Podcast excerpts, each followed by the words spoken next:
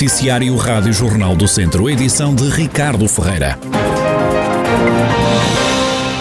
As escolas do distrito aumentaram as médias nos exames nacionais apesar da pandemia. A secundária Alves Martins em Viseu é a melhor escola da região. Carlos Eduardo Esteves. As médias dos exames nacionais nas escolas secundárias da região de Viseu aumentaram no último ano letivo, isto apesar da chegada da pandemia que causou mudanças profundas no sistema de ensino e na própria realização dos testes. De há um ano para cá, que só se realizam os exames das disciplinas para o acesso ao ensino superior, o ranking das escolas foi conhecido hoje. A secundária Alves Martins, em Viseu, foi o estabelecimento de ensino que teve a melhor média nos exames nacionais em todo o distrito.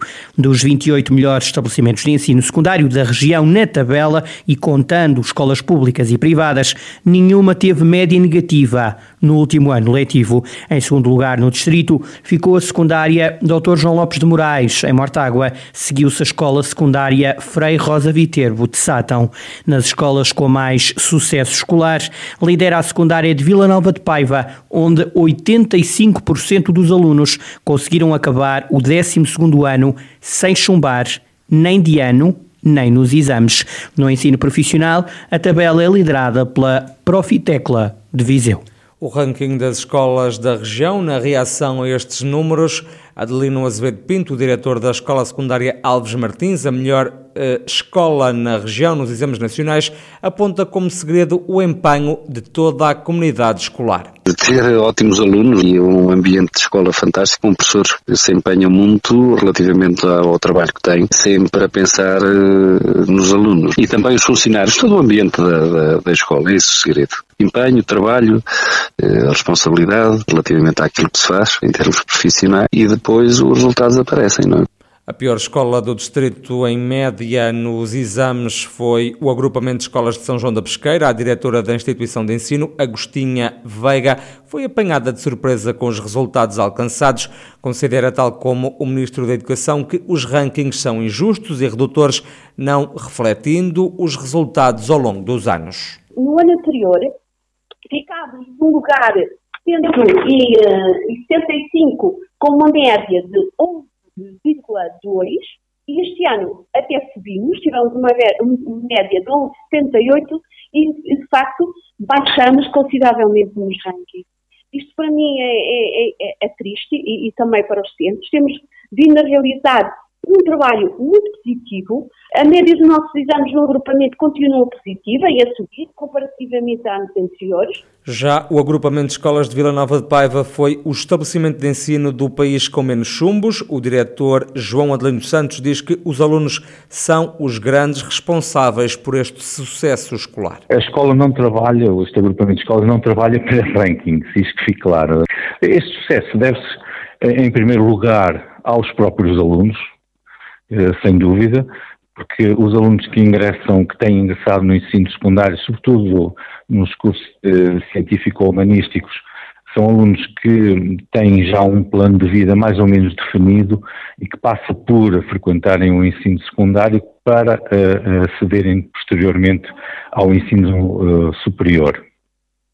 Depois também uh, não podemos de, deixar, de considerar o facto, o, o, profissionalismo dos docentes, que também advém do facto de termos um corpo uh, docente já com bastante estabilidade. O agrupamento de escolas de Vila Nova de Paiva, um caso de sucesso.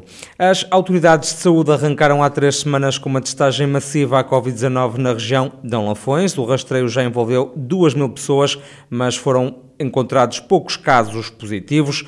Já foram feitos testes em massa em centros comerciais, lojas, centros de saúde.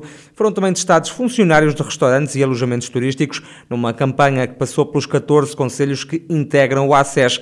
Em breve vai avançar uma testagem em ginásios, também em zonas industriais, adianta António Cabrita Grado, o diretor do ACES Dão Lafões. Iremos também muito rapidamente, e já estão programados, ações dirigidas aos frequentadores dos ginásios e empresas e algumas empresas, ou concretamente algumas zonas industriais, já estão, portanto, agendadas uh, intervenções junto de, de, áreas ou zonas industriais, nomeadamente em Viseu e Oliveira de Frades, uh, e em Pedreiras, no Conselho de Castro Daire. Muito proximamente iremos estender, portanto, esta uh, atitude de testes massivos, uh, nomeadamente aos elementos da proteção civil a nível distrital, bem como às forças de segurança e de proteção civil. António Cabrita Grado, diretor do agrupamento de Centros de de Dão Lafões, sobre a testagem em massa que está a ser feita na região, apesar desta operação preventiva, as autoridades de saúde apelam para que não se baixe a guarda e se continue a cumprir as medidas de segurança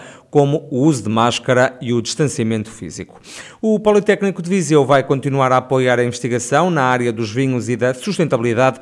A garantia foi deixada esta sexta-feira pelo vice-presidente da Instituição de Ensino Superior, José Bastos, na abertura do seminário sobre a sustentabilidade do vinho e da vinha, promovido pela Comissão Vitivinícola Regional do Dão. A aposta do Instituto Politécnico Viseu é no sentido que haja mais investigação nesta área e, portanto, todos os projetos que possam aparecer que sejam propostos quer por parceiros, quer através dos programas eh, europeus, serão aproveitados com certeza no futuro da instituição. Na sessão, o presidente do Instituto do Vinho e da Vinha, Bernardo Gouveia, apontou algumas das prioridades do setor para os próximos tempos. A preservação dos recursos genéticos nacionais, o melhoramento genético da videira e dos micro-organismos enológicos, a adaptabilidade cultural e a determinação da sua adaptação aos ambientes edafoclimáticos específicos, a sanidade, a viticultura de precisão, a segurança alimentar e os efeitos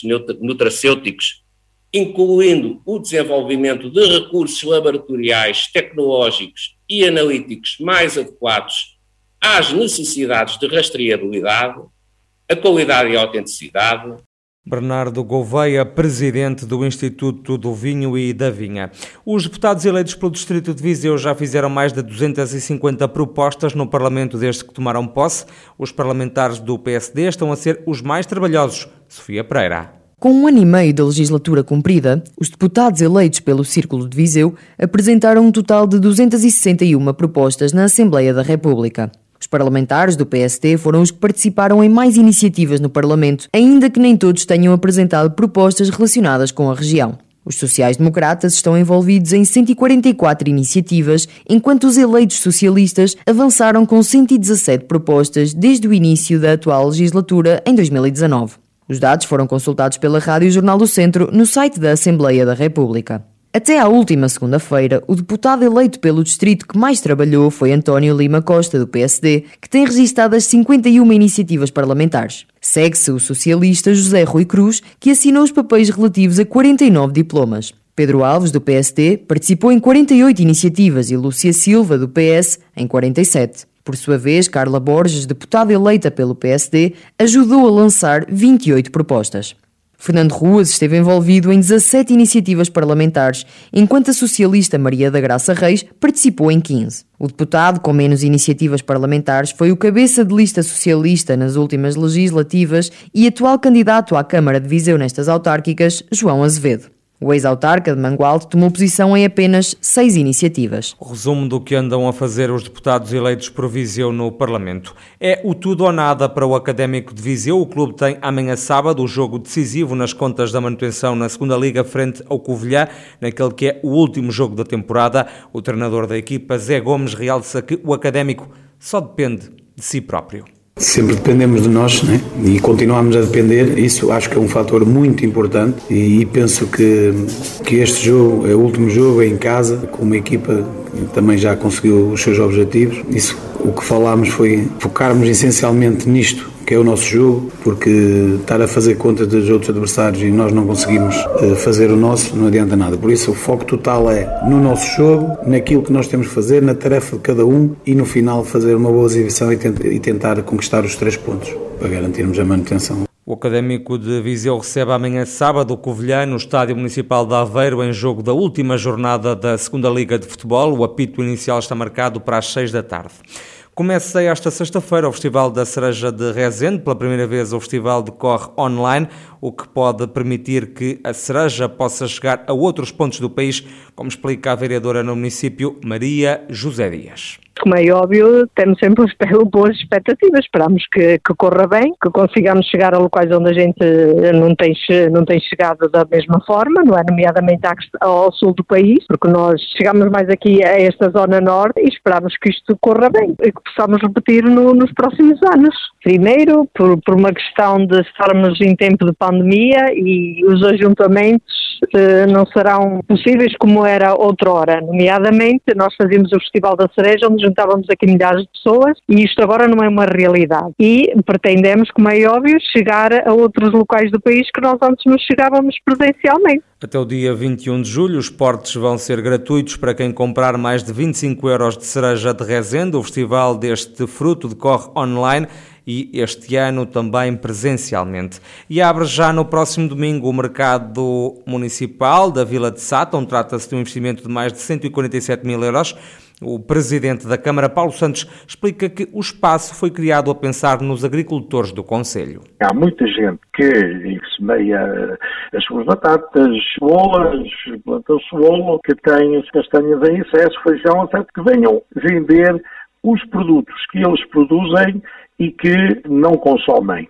A população do Sátão e quem nos visitar terá ali eh, ao seu dispor produtos naturais, cultivados eh, de uma maneira portanto, totalmente saudável, não é? E será, por um lado, a qualidade para quem compra e será um meio de terem uma fonte de receita pequenos agricultores que ainda vão produzindo enfim, nas suas terras. O Mercado Municipal de Sátão tem espaço para receber até 20 produtores que têm que se inscrever para venderem os seus produtos.